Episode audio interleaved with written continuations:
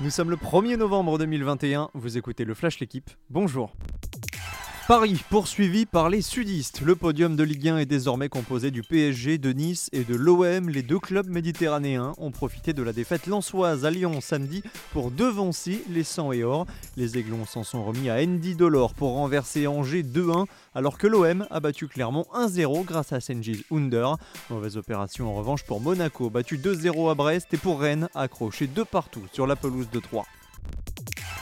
150 buts en Serie A, 400 tout championnat confondu, Zlatan Ibrahimovic continue d'affoler les statistiques. À 40 ans, le Suédois est toujours décisif lors des grands rendez-vous, en témoigne son coup franc hier soir face à la Roma pour contribuer à la victoire 2 buts à 1 du Milan, 22 ans et un jour après son premier but en championnat de Suède avec Malmö. Conséquence, le Milan AC revient à hauteur de Naples en tête de Serie A avec 10 victoires et un nul en 11 matchs.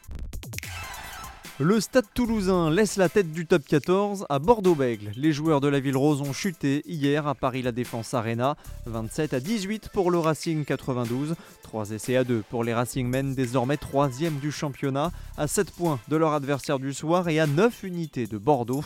Après 9 journées, Perpignan et Biarritz ferment la marche avec seulement 3 succès chacun. Krajinovic, Dominor, Auger Aliassim, Alcaraz, puis Tiafo. Voici la liste des victimes d'Alexander Zverev cette semaine à Vienne.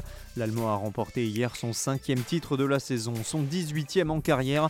Victoire 7-5, 6-4 en finale devant l'Américain Tiafo. De quoi conforter sa quatrième place au classement ATP. A noter que Marine Silic a lui décroché son 20e titre en carrière à Saint-Pétersbourg.